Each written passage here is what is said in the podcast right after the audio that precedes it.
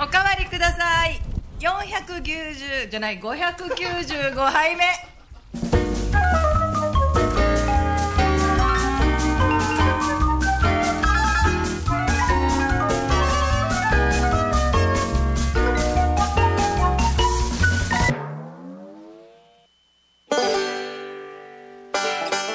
おかわりください。間違えた。545杯目。ということでですね動揺してしまった。やばい。はい。ありがとうございます。えっ、ー、とおかわりくださいは。もうすぐ600回。もうすぐ600回になるところでしたがおかしいな。ちょっと早いなと思ったんですよね。はい。えー、っと今日は4月27日木曜日夜9時を回りました。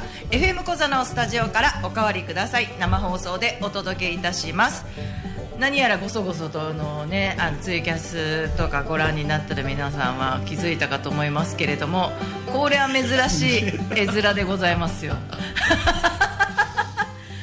はいえー、とまあ本日もレギュラーメンバーの私ナミと慎一郎、はい。でミキサー関さんでお送りするんですが、は本日はスペシャルゲストですね。もうネタバレみたいになってますけれどもこの方をお呼びしておりますアニマセよ毎週水曜日夜10時から FM 講座で番組やらせていただいてます。室井雅也。僕とあなたのボクシンの室井雅也です。お邪魔します。ようこさあパネルがもう目立そって仕方ないですが。まさかこんなパネルを持ってくるとは思ってませんでしたけれどもね、皆さんあのちょこちょここの番組でもお話がああったりですか？もちろんね水曜日のあの10時から室井さんの番組で聞いてる方もいらっしゃると思うんですがまあ県内の方はもう新聞とかメディアでもやっぱりこのお話の情報を目にしたり耳にしたりする方は多いと思います。沖縄の路線バスお出かけブックです。いやお出かけガイドブックですね。こちらが沖第9回沖縄書店大賞の沖縄部門大賞を受賞だそうです。おめでとうございます。こんな番組であの こういうことを言わせてい。ただいて。多分ラジオでは初めて発表になるんですよそうなんです。ここここが。そうなんですね。でも室井さんちょろっとこの間ねあのオフ CM かなんかの時に ポロって言ってたのですごく勘のいい人は気づいてたかもしれないですけれども。まあでもちゃんと私も黙ってましたよね。そうですね。もう知ってるよ。分かってんだよ結果とかって思いながらあの聞いてますけれども。いやー。本当に本当に評判がいいのとやっぱり実際本屋さんでね平積みされてるのを私も目にしていたのでこのこの今回の人私知ってるみたいな 感じにどうしてもなっちゃうんですけれども今日はじゃああの今日発表だったってことでいいですか？発表の日が木曜日だってなった瞬間に僕の放送は水曜日じゃないですか。はいはあれ？発表の場がないとか。い なるほど。1週間遅れちゃうってぬいうのは、ね、るーくなった頃に、でそのことをじゃあ家に帰って家族に言ったところでこの取ったんだよっていう喜びの伝わりが薄い。誰と一番喜ぶんでもらえるかなと思ったら最初に頭に浮かんだ顔が正規さんで。木曜日正規さんいるじゃん。ありがとうごじゃあ FM 講座行こう。2人よりも3人3人よりも大勢と思ったら番組出してもらえないかな。って思ったのが今日お邪魔させていただいた理由です。いいと思います。いいと思います。まさにもう本屋大賞といえばお借りくださいです。そうですよね。初めてなのよ。取った人に会うの。確かに、えそうだよ。まあ数々のねあのいろんなベストセラー作家さんとかもいね歴代いらっしゃいますから、そんな中で大賞ですよ大賞大賞なんか取ったことある？参加賞とかじゃないよ。大喜利の大賞しか取ったことない。立派ですよそれは。それも取れてない。で取れてないのよそれ。取れてないね先週一番良かったかなぐらいな感じでしたよ。いやちょっと室井さんからもお話聞きたいですね、ーそうですね。今日はどんな感じの一日を過ごされてたかちょっとお伺いしてもいいですか、はえーまあ、今日午後3時からその沖縄書店大賞という授賞式があったんですけども、場所が那覇の沖縄県博物館美術館沖見ですねの講堂であって。で毎年あの県知事の方が祝辞を述べるということで、まあ、いらっしゃる。でまあ授賞式普通にあったわけですよ。で過去の授賞式の様子を記事とか写真で見たところなんかこう記念撮影の様子があまり何の賞かわからない感じだったので何の賞かはちゃんとビジュアル的に分かるようにしようと思って自らあの大賞受賞っていうプレーをつけて。これ手作りです手ね作りでごさざいます。だってニュースの映像とか写真な写真記事になった時に何の回か分かんないじゃないですか。そういうの受賞者が作るもんだ。で過去の大会全部チェックしたらなんか普通に椅子に座って症状を持ってる症状を持ってる写真で一目でも分かんない。わかんないこれは絶対なんかパネルが必要と思って。で大きいパネルお金かかるんでもう自作できる最大限コンビニのコピーで一番大きいサイズの A3 サイズでコピーして作ったっていうのがこれはもう来年からは絶対これが必須になるでしょうね。これ多分次の受賞者聞くと思うんですよ。そのパネルってあごご自分で？ご自身でご用意してください。あの前回の方もそうされてましたんでねみたいな。だってね m 1取ったらやっぱり1000万円とかいうパネルがあるじゃあない。ですかれはでも自分たちで用意してるわけじゃない まさかの今あれ？と思って。でもあの写真は SNS で見ましたよ。あ。あのちゃんと賞を取ってるところのね。で確かにこれは見ました。もらってきたのかなと思ってたんですけど。自作自作。それもみんなに愛され活用されておかげさまで。ってあそれはやっぱり本ご本人じゃないとそうです書けない感じですよね。これはあれですか？選ばれし書店さんにプレゼントとかそういうわけではなくて。同じデザインのものがポップとしてもうすでに沖縄県内の書店さんには配られていて、で、えー、と大賞を取ると大賞受賞っていう帯がつくんですね。はい、でもう早い書店さんはこの帯とポップをつけてそのノミネート作品、ね。他の副大賞とかなんかそういうのと一緒に並べてありますねすでに。そうなんですね。帯がさ帯がちょっといやー新次郎さんちょっとはいカメラのちょっとじゃあ画面で。持っててください そうそうそうそう。あいいですねいいですね。あいいですねいいですね。ああお近すぎて近い近いもう引いて引いて引いて引いて。ちゃんとみんなに路線バルツが身近になる一冊。沖縄書店大賞大賞受賞。すげえ。でこれのあの今左上に王冠マークがあってその下に沖縄の書店員が一番読んでほしい本ってまさにこのタイの会のこのオリジナルロゴみたいに見えるじゃないですか。これも自作なんです 待ってください。あのその会の紙に確かに王冠マークが3つの王冠マークがあったんですよ。キャッチコピーがこれっぽかったんでなこういうのなかったよなと思って。じゃあ似たの作った方がなんかオフィシャル感出るだろうなと思って自作したんですね。それちょっと後から訴えられたりしないですか？どんだけ自由なんですか？いやだだってなかったんだもん。だってじゃなくだってじゃないんですよいやまあまあでも せっかくの受賞ですからこういう形ではい目立つようにされるのあはいいいですけど。天童さんがねえねえこの番組って室井さんをこすりすぎてないってそんなことはないですよ。僕は勝手にお邪魔させていただいてるだけです。はいありがとうございます。天童さんがあれでしょ？どうせ栗山監督が背中を押したんでしょ？って言ってますけど。うーん本当にあのダルは自分のためにやる。って言ってくれたんで。ごめんなさいごめんなさい。森さんモノマネあんまお上手じゃないですよ。ご自身ご自身の番組でもようやってますけど。似てないですよ。やばい。これはでもいやいいな。今日これきついですね。この喜びを誰にも伝えられないまま沖縄を後にするって。こんなに辛いことはないですよね。なのであの今日はうんうんうん。お二人にはいぜひ。祝っていただこう。よかったですよ。この番組が木曜日でよかった。あまりにもかわいそうすぎる。いやあの室井さん、まあ、ご自身では前から分かってたわけじゃないですか、はいで実際今日当日迎えられて、はい。こうまあ、症状をはい。受け取った時ってどんな気持ちだったんですか、で、えーまあ、スピーチみたいのがあるんですよね、まあ、内容としては、まあ、感謝ご協力くださった方と。かでもう一つがまあこういう経緯で作りましたって話をして最後にバスの運転手さんに対しての感謝の言葉をちょっと言ったんですよね。おあの結構運転手さん労働条件もあまり良くない中で安全運転してらっしゃってまあ何かこういったバスの方が賞を取ることで励みになったらいいなみたいなことを最後に言ってたらなんかそれを言ってる自分にちょっと酔ってしまってあの 半泣きをしてしまったみたいな。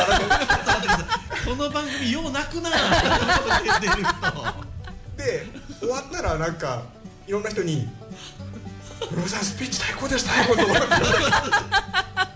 ああまあそっか。とマジか。はいちょっとそこでなんか自分、ね。まあもちろん実際の気持ちもあるんですけども自分がそんなことを言ってることに感極まってしまったっていうのが今日ありました、よかった今日ラジオに来てもらえてちょっといや他に他に被害者がいっぱい出るところで。し たなんかあれなんですか？もうそれ考えてったんですか？それともその場でもう思いつくままに喋った？まあ一応頭の中で構成はしてましたけども、はい。じゃあちょっともう一回やってもらっていいですか？ありました。やるんだ。披露宴の謝辞じゃないんですから。練習みたいな感じ。今でも皆さんやってくれるあって言ったから。さすがですね。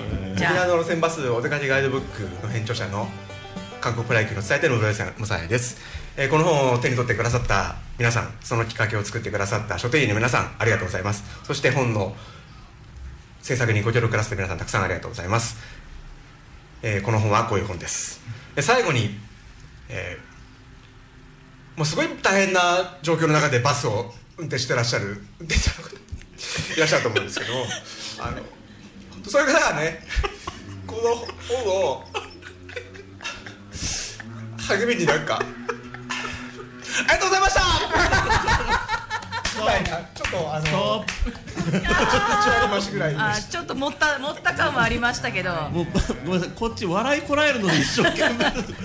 まあでも確かにそうですよ。本当にやっぱりバスの運転手さんって、タクシーの運転手さんもそうですけれど何かとこうディスられたりとか、文句を言われたりすることが多いわけじゃないですか。感謝されるということよりも。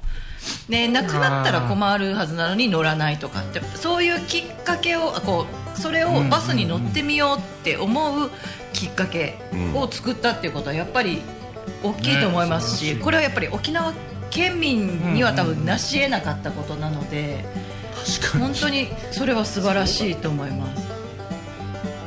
ありがとうございますですね。ええ。本当にバス、ね私の友達の亡くなったお父さんもバスの運転手だったんですよそういうことを思うと明日会うのでそれを伝えておきます。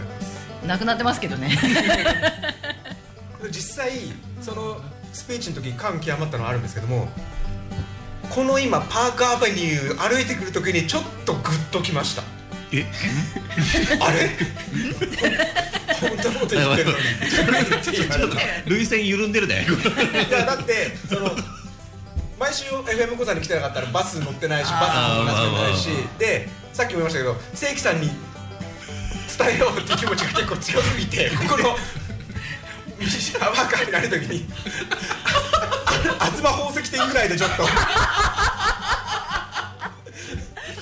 やいやもう何でも受け止めますよ今日もう何では。も受け止め何でも受け室井さん受止めるけ止めます内臓が上がりそうなおかわりくださいわいやいろんな場面でいろんなシーンで喋り慣れてるはずの室井さんが感極まって涙するっていうのも相当なことですから。っていうかなんでそれを笑って言うかなっていう話。でけどね今俺正規さんに言われたんですけどね一回他のとこでもやっちゃったことがあってあの岡本慎也という元中日のピッチャーがいて、はい。韓国で野球とかやったこともあるんですけども彼の引退セレモニーを僕自分で企画してやったんですね。で最後にその彼に一言言ってもらいましょうっていう彼がうるっとくる場面なのに、はい。じゃあ最後に岡本が俺が言っちゃってもう全然選手泣く気になれない一回やっちゃったことねこれダメこれダメ。インタビューは泣いちゃいかんっすよそれ。まあそんだけ思い入れがあったってことですよね。ねそうですね、いやーなんかこう賞を一つ受賞するにもいろんなエピソードがあるんですね。気持ちっていうか。天童さんが室井さん血統書付きって話してたけど結構呪いのかもしれんおっしゃってましたよね。僕野良犬です。野良犬？血統書は何でした？あのだから FM こそは野良犬みたいな人が多いのにって。めっちゃ聞いてるじゃん本人忘れてるのに そうだったそういう話してたね私たち。いやでもだからもともとそのバスに関係することじゃが本業ではないっていうのにこれやってるっていうのが、い。もうすごいなとけど僕大体そんなのばっかりなんですよねですね。前にもあのラジオの交通情報を紹介してる人を紹介する本っていうのを交通情報の女たちって本を出したことある。別に僕ラジオのスタッフでもなければ交通ジャーナリストでもないんですけどなんか面白いなと思ってないものを作るのがあるのかもしれないですあのーねあのツイキャスじゃなくてポッドキャストを遡ってちょこちょこっとあの少しずつ私室井さんの番組聞かせていただいてるんですけどやっぱりあのすごいヒャッヒャヒャッヒャ楽しそうに 興味を持ったことをお話しされてるんですよねこの滑舌の良さで。室井さんスイッチ入るとやばいですよ。あれはやっぱりどんどん引き込まれていきますよ。いやあの今回この本に関してあのアドバイザーで八田貝悟さんをお迎えされてますけど八田貝さんもご一緒に授賞式、はい。えー登場されてましたけれども八田貝さんの方からは何かあったんですか？まあ八高井さんも本当に今までね地道にやってらっしゃったことがなんかこうやって八高井さんはそのがバスマップってやつを無料でずっと作って配布をしててもちろんあの支援とか受けてるんですけどもこのバスの本が商業的に成り立つっていうことにすごく驚いてらっしゃるっていうかまあ喜んでもらってるって感じですね。八田貝さんは泣いてないですね。泣いてないですね。泣 いやだから 室井さんが泣いたから。泣くに泣けなくなっちゃう泣くに泣けなくなる。これはもう罪ですな。あー。もうなんだろうもうクライマックスをすでに迎えた感が多少あるんですけれども。そうですね。いやでもすごいですね。あの室井さんがこの本バスの本を書き始める前からこういうのやってみたいなみたいな話を僕聞いてるもんですからまずそれが本の形になった時にうわ室井さん本当に書いたんだとか思ったしでまた今回この受賞の話、まあ、前もって僕も教えてもらってたんですけど、聞いてたんですが、まあ、それやっぱ嬉しかったですね。よかったですよ。本当によかったですよ。だって昨日は昨日の番組はじゃあ正規さんとその大賞もらったよみたいな話は結局だってもらってないんですもんねまだ昨日はあのスーパーの中華だしの場所が分かりにくいって話を延々してました。ええ。それに食いついてきたのは天童さんですね。ま まだ聞いてないんですけどね。これも楽しみに聞こうかなと思います。じゃあですねまあ今日は1時間ゆっくりあのー室井さんをとお迎えしてお届けするのでここでちょっとねクールダウンをしましょう。ねみんな落ち着こう。はいここで一旦 CM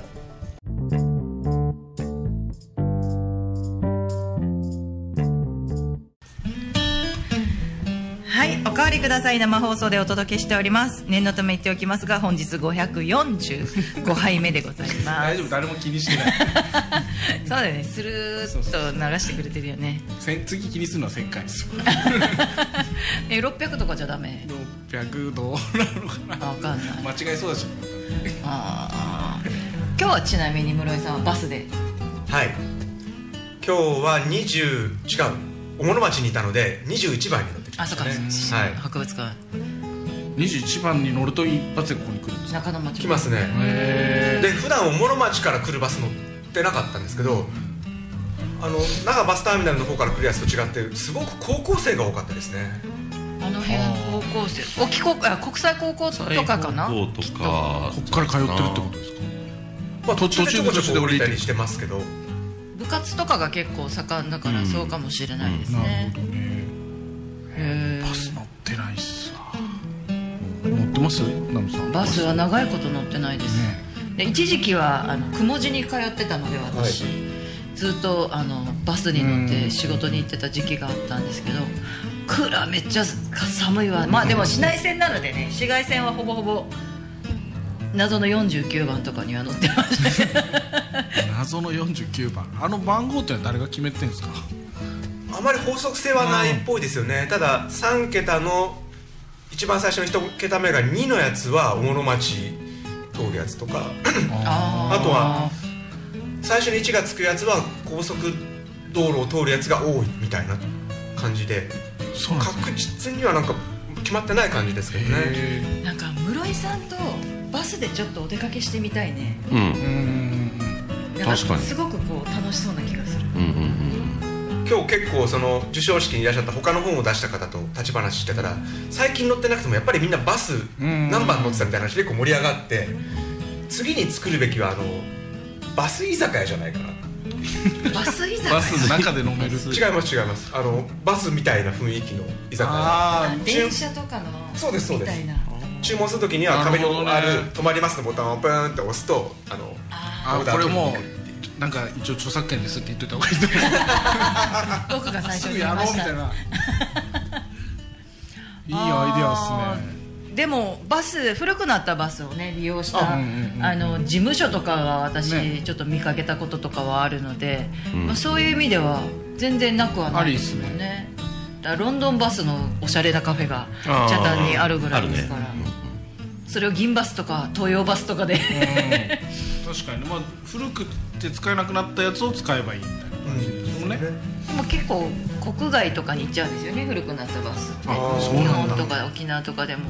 結構こうアジアとかに、えーあの使わなかったバスとかが。電車とか船は聞きますけど。バスもあるみたいですよ。バスもへえ面白い。沖縄はやっぱバスいっぱい通ってるんですか？他のところとか比べて多いとかそういうこと？いやけどこの人口この面積の中では多いと思いますし、うん。あとはこれ八高井さんが今日言ってたんですけども全て番号で振られてるっていうのは少ないらしいですよ。普通はなんかなんとか線とか,、えーなんかそういうだから番号だけだからその土地に馴染みがない人でも番号さえ覚えとけば乗れるっていうのは結構特徴的なんですよって話は確かにテレビとかで見ると行き先だけみたいなのが流れてるような感じが今パッて思ったかもしれない。ドラマとかで見るときに。東京とかだと何かその車庫の地名の頭文字一文字漢字新01とかけどその番号で覚えてる人はほぼいなくてただもう渋谷から六本木とかその路線で覚えてる感じなんですよね。なるほど、ね、で多分沖縄場合はい路線は同じだけどもルートが違うのとかがたくさんあるんで番号で分けてるんだと白い。はあこれはでも面白いですね。そういうことね。バそういうふうに考えたことがなかった。スバス乗ってバスって首里からここまで来るやつあるんですか？えっとねある。ライカバまではどっかで。乗り換え125番とかがうん、通ってるんですよ。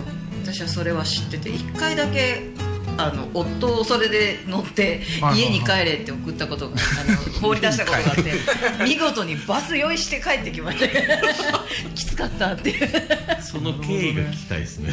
いやなんか車であの送ってもらったんだけど私その後車使うからとりあえずなんかのなんか法事の帰りだわ。法事で私法事が終わったら出勤しなきゃいけないって言って、とりあえず車置いて帰るけどバスが通ってるからそれバスで帰って夜遅いからバスないからって言ってなんかそれで一回返したら、ね。えらいバス用意してましたね。バスって酔うえバス用意する人はしますよやっぱり。なるほどな。やっぱその車通勤とかで使ってるとあの運転してるから他に何もできないじゃないですか、はい。ね、だからそれそれ結構辛いなっていつも思っててあの自動運転早く来いと思ってたけどバス乗ればいいんですね。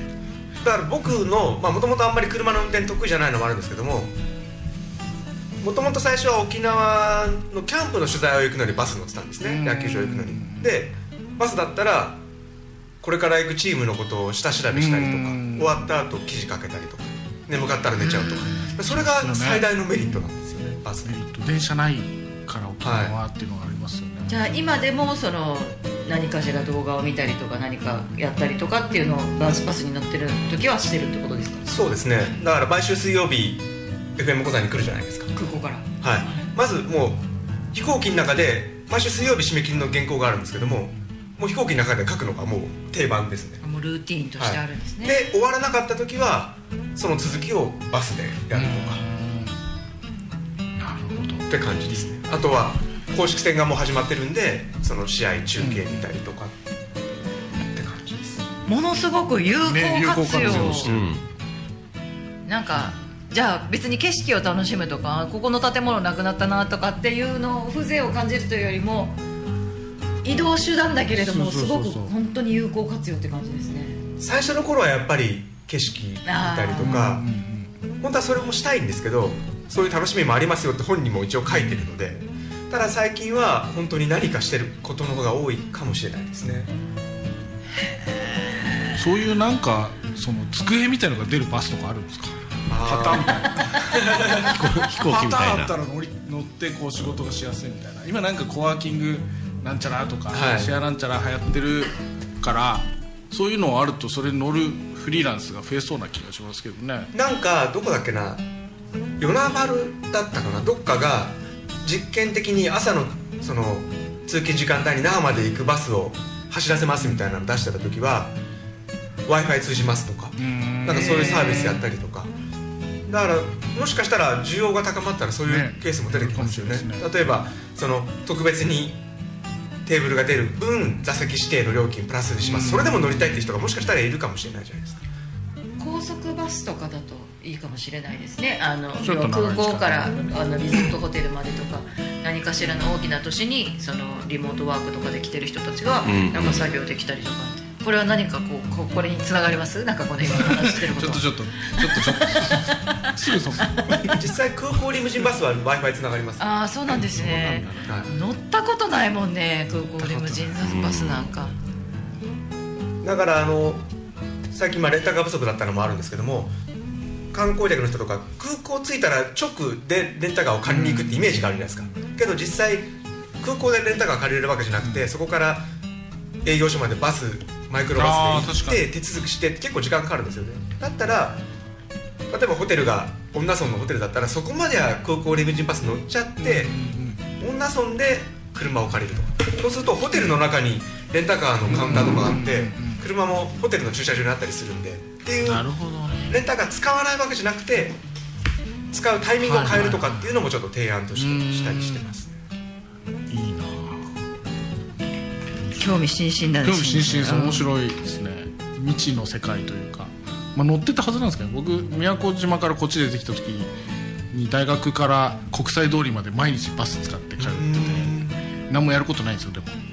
宮古の人からすると那覇の国際通りは沖縄県そのものみたいなところがあったんで ずっと通ってました。100えっとね97番かな。あ97番今もあめっちゃそる。の数字覚えてる。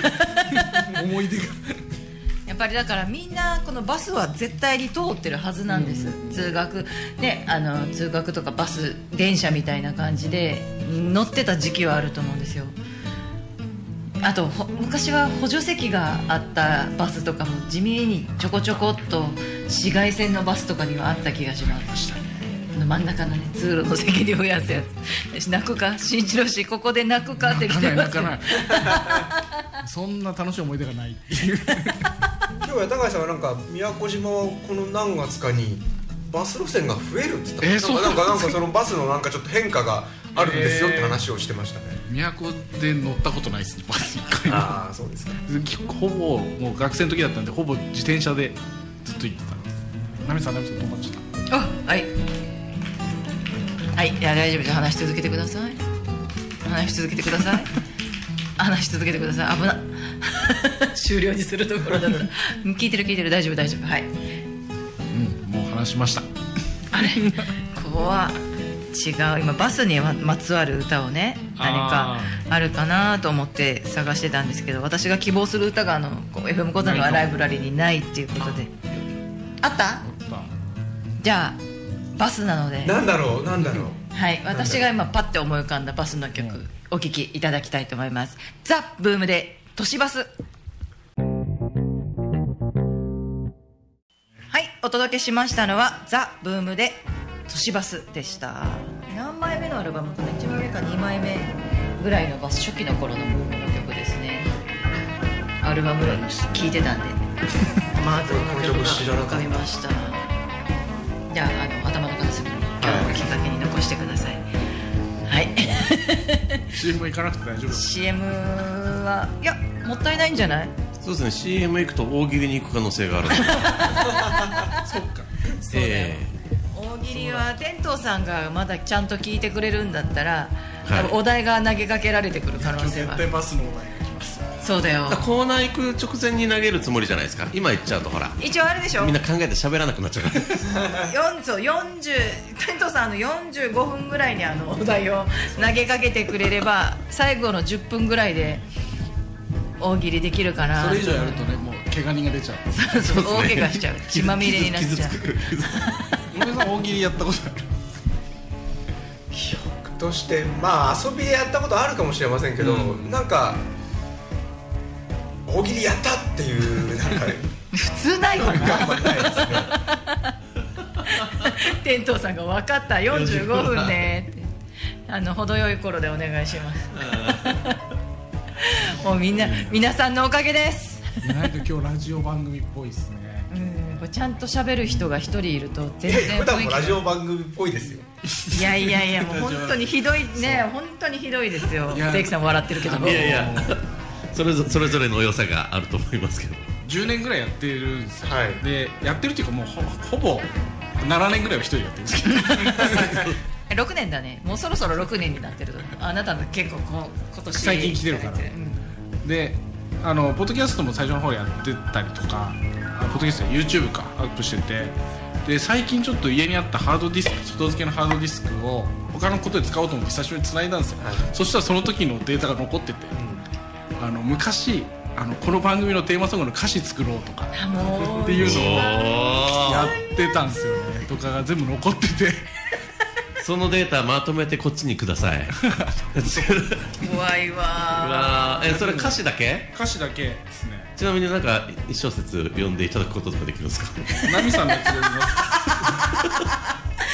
す。10年前。いやこれだから俺らが読むよりはせっかくね室井さんいらっしゃる。どどんな巻き込み方なんだよ。まあまあ。私泣いちゃうかもしれないよ今日はまた。賛成賛成でも。はいなんでしょう？ちょっとこれ、はい。ここんだけあるんです。いっぱいあります。はい。国田さんの歌詞まで。あ国田さんまであるんで国田さん元気かなっていうのとカオリンっていうの見たんですよ。でえっと 僕2個書いてるんですよ。なんかやる気満々じゃん。俺はえっ、とおかわりくださいのテーマソングをテーマソング作ろうって言って曲もないのにこ各自歌詞を書いてこよう。ああじゃあこれは普通に朗読みたいに読んだ方がいいってことですか？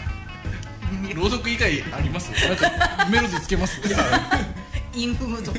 いやう歌うってことね。器用だな。大喜利より恥ずかしいやつ。はい。じゃあいきます。おかわりくださいのテーマ「作ナーミ。ー」あんなことこんなこと今日もいろいろあったけどちっちゃな嫌なことだってあっという間になくなるよ。パルミラ通りのスタジオでペラペラ喋ってゲラゲラ笑って美味しいものをたくさん食べて美味しいお酒もどんどん進むよおかわりください。明日はきっといい一日。おかわりください。明日はきっといい一日。帰っていいですか？帰っていいですか？ごめんなさい。帰っていいですか？素晴らしい。初々しい10年経って10年関係ない僕も恥ずかしい恥ずかしい。恥ずかしうわいこれをこんなサザエさんもなしでやってたっていうさ。これちなみに新一郎氏のもあるあるありますよ。なんですかだってこれさキャッツアイより恥ずかしいわ。あキャッツアイの時より恥ずかしい。ななんでしたっけ？明日もいい一日 うわこれしばらくこするなみんな。うわ大喜利やろう大喜利。歌歌としてはいい感じだね。ね最後の繰り返すところよかったあの時パウルミラー通りにあったんでねまだスタジオが。すげえ鳥肌が立ってるこっちもだよ。いやしかもいい声で呼ぶから。素晴らしい。じゃあ続きまして新一郎。いや選んだかいやいいですよもう5番まで書いてる。んですよいいですよ別に。いい一番くらいでいいよ。一番くらい読もうじゃないかでいいから。さあ皆さん覚悟のほどはよろしいでしょうか。何番？ないやもう全部最後まで全部読みますよ。いいですかあそんな長くないだからほんと涙出てきた。いきます。おかわりくださいのテーマ作新一郎。FM 講座の電波に乗って木曜9時にやってくる。陽気なやつらさ。4人のやつら口癖はいつも「おかわりください」今日も飛ばすぜ。おかわりください。そんなやつらを紹介するぜ。FM 講座から届けているのさ。パークアベニューをちょっと入ったところ。住所は沖縄市中央166さ。口癖はいつも「おかわりください」閉店間際の「おかわりください」無駄口たらかず先に進めるやつらを世界が待ってるのさ。やつという字は女にまたキャー。ちょっとエロいトークもお手の物だぜ。口癖はいつも「おかわりください」もう飲めなくてもとりあえずください。そろそろちゃんと紹介するぜ。紹介は50音順です。あらかじめご了承ください。もちろんやつらは検証略だぜ。口癖はいつものおかわりください。飲んだら乗るな乗るなら飲むな。乗る乗るな。おっとしまった時間が来たぜ。あとはラジオを聞いてくれ。木曜9時に聞いてくれ。FM 小座で聞いてくれ。木曜9時に聞いてくれ。飛ばしていくぜ。2つの意味でな。具合悪くなった。誰なの？飛ばしていくぜじゃないよ。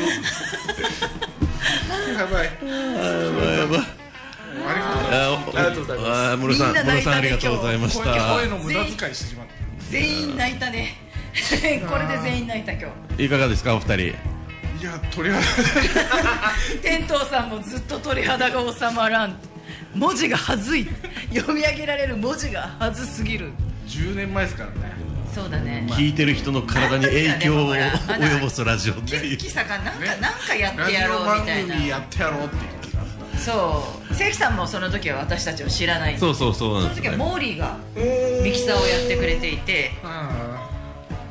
あの餅を餅愛を語ってるモーリーが開花したのが多分あのパルミラ通りのスタジオで、まあ、モーリーともなんか某集いであの知り合ったんですけどその時はみんななんかなんかやろうみたいな なんかかますぜみたいな感じがあったっていう言い訳を今一生懸だけど命すごい熱量を感じましたよ。5番まであって。本当飛ばしていくぜのところがねででもちゃんと歌詞っぽくさサビだよっていうのが分かりやすくされてるのはやっぱ慎一郎さんだなっていう。いやナミさんでしょそれはごめんなさい。褒め合わないともらっていいですか？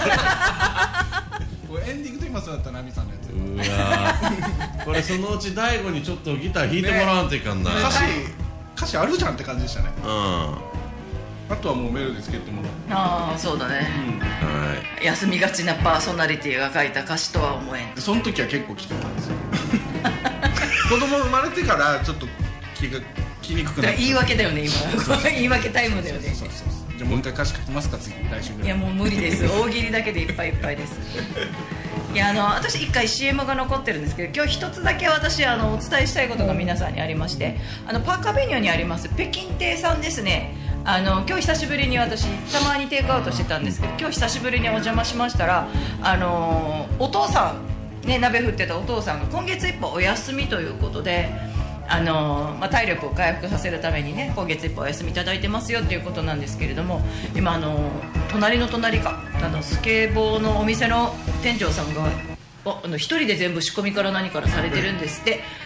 でもうクラファンでねいろんな人にこう応援されて復活した北京亭をやっぱりあのこの灯火を消さないようにということで絶賛あの後継者を募集中ということでですねこれはあの聞いてる方にか向けて募集というよりもまあこれを絶やさないようにみんなでちょっとつなげていけたらなと思うのでちょっと皆さんあの声かけとかしていただけたら嬉しいかなと思います。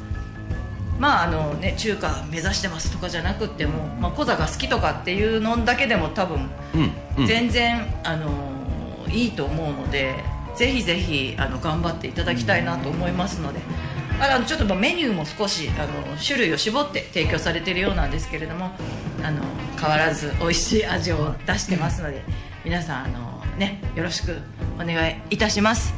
ということで恐怖の時間がやってまいりますよ。ここで一旦 CM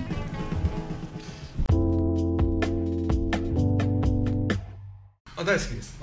はい。はい、おかわりください。生放送でお届けしております。なんかテーマというか、なんか欲しいですね。ここコーナーの何か、ね。そうだね。なんかジングルかなんか作ろうかな、はい大喜利飛ばすぜみたいな。あ 飛ばすで流行ってるのじゃん。誰のせいなんです？じゃあ残りの時間。はい、これでいきましょう。はい、じゃあ大喜利参ります、えー今週もテントさんからお題いただいております、えー挙手制になっておりますので回答が整った方は手を挙げてお答えください。それでは今週のお題こちらです。倒産寸前の酒造会社が起死回生を狙って出した泡盛の名前は？それではお考えください。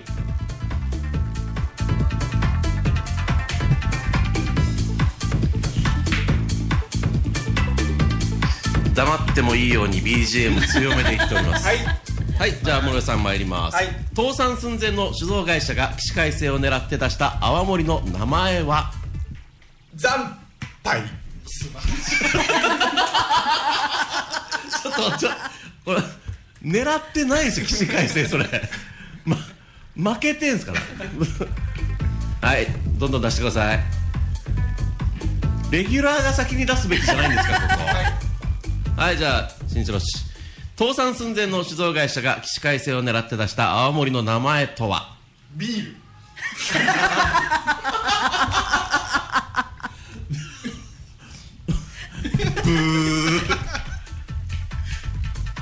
ければいいんだよ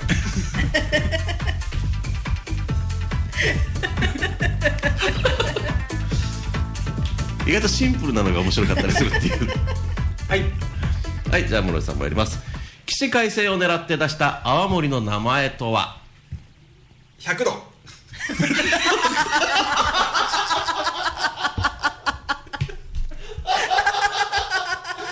ばい面白いわ。あー好きだなこれ。やる気だな。そして考えくな。やべえ。そうそうだよねだから喋るなっていう話面白すぎる室井さんちょっと覚醒してしつつある。今のところレギュラー2人合わせて1回しか答えてないですからね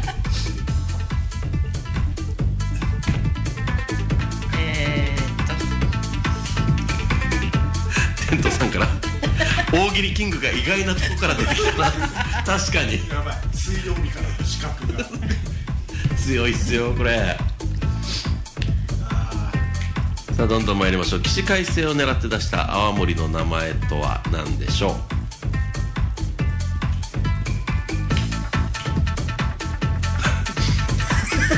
このまま番組が終了する可能性が。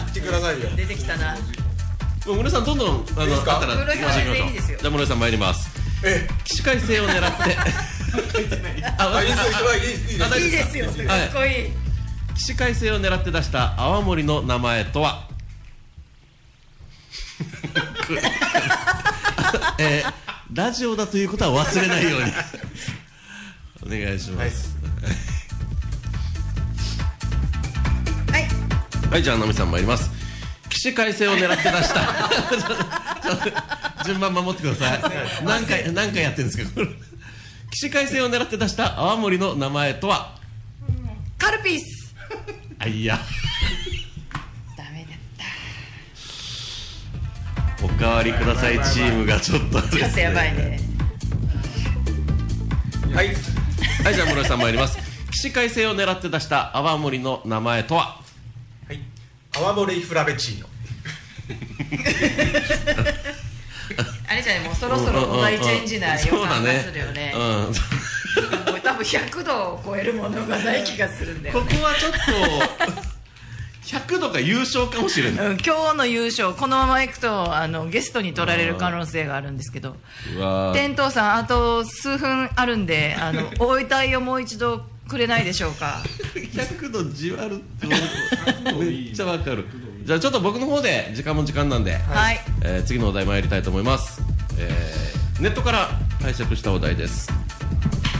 iPhone256 どんな機能がついている？iPhone256 どんな機能がついている？それではお考えください。今 iPhone っていくつでしたっけ？14 14ぐらいですかね。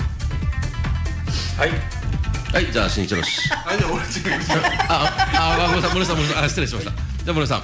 iPhone256 どんな機能がついている、はい最新の固定電話。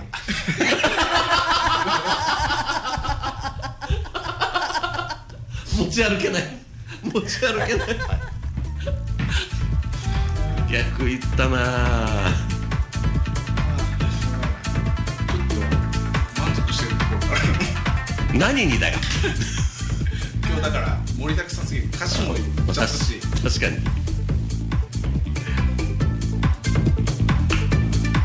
早い。さすがキング。えーキング参りましょう。iPhone256 どんな機能がついている？あの形がこういうあの 黒電話みたいな形の真ん中にリンゴの絵が描いてある。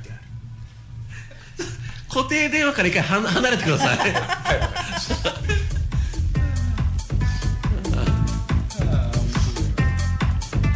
だいぶ未来ですからね。256未来ですね。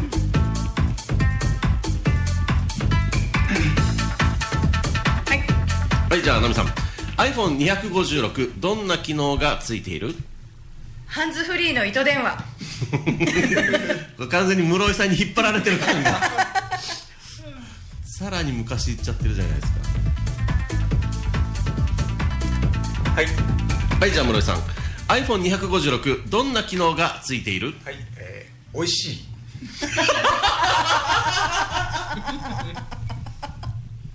なんで美味しい？いやだからあのちょっと小腹が空いた時とかに食べられる。食べれる。っていう、リンゴ味。はい。リンゴ味。アップされてねもうすでにかじられてやるっていう。やべえキングすげえなっていうえな。天童さんからのコメントもありますけど 来来週から室井さんここ座ってない？休みの時とかいない私が。いつでもいつでもウェルカムですね。ねえ。そして私たちがズタボロになってから出て帰っていくでしょさあ時間も差し迫ってまいりましたので最後一回答じゃあ新調子でおりますね。iPhone256 どんな機能がついている？皿が洗える 防水すぎて。防水すぎちょっと柔らかくなるあはい、えー以上となります。ーあーもうすげえな室井さん。日のあのベスト回答をはい。決めてもらう。関さんに決めてください。いですか、はい。僕の方で。もう決まってるけど。もうはい、もうもうもうもう満場一致ですが、えー、倒産寸前の酒造会社が起死回生を狙って出した泡盛の名前とはに回答していただいた室井さんの100度でございます。おめでとうございます。対象です。エタノールかなんか。もう殺菌できるやつね。激物で。激物だ。もう作るのやめたみたいな感じ。さあ改めて室井さん、えー今日は本屋大賞大賞受賞ですが、えーおめでとうございます。ありがとうございまです。もうそその話もちょっと飛んでましたね。もう十分最初にしていただいたので大丈夫ですモノマネとかね泣いたりとかね 喜怒哀楽の鬼だったね。本当だね。次はどんな本を作るんですか？それとも本じゃなくてもなんかこういうのを考えてんだよみたいなのあるんですか？100度なんですか？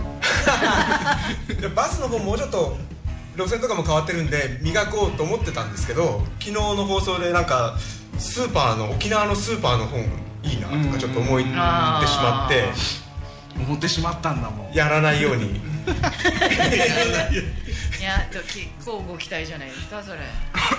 あの沖縄そばの歌がなんで2種類あるのかとか そういうのも深掘りしていただきたいんですけど。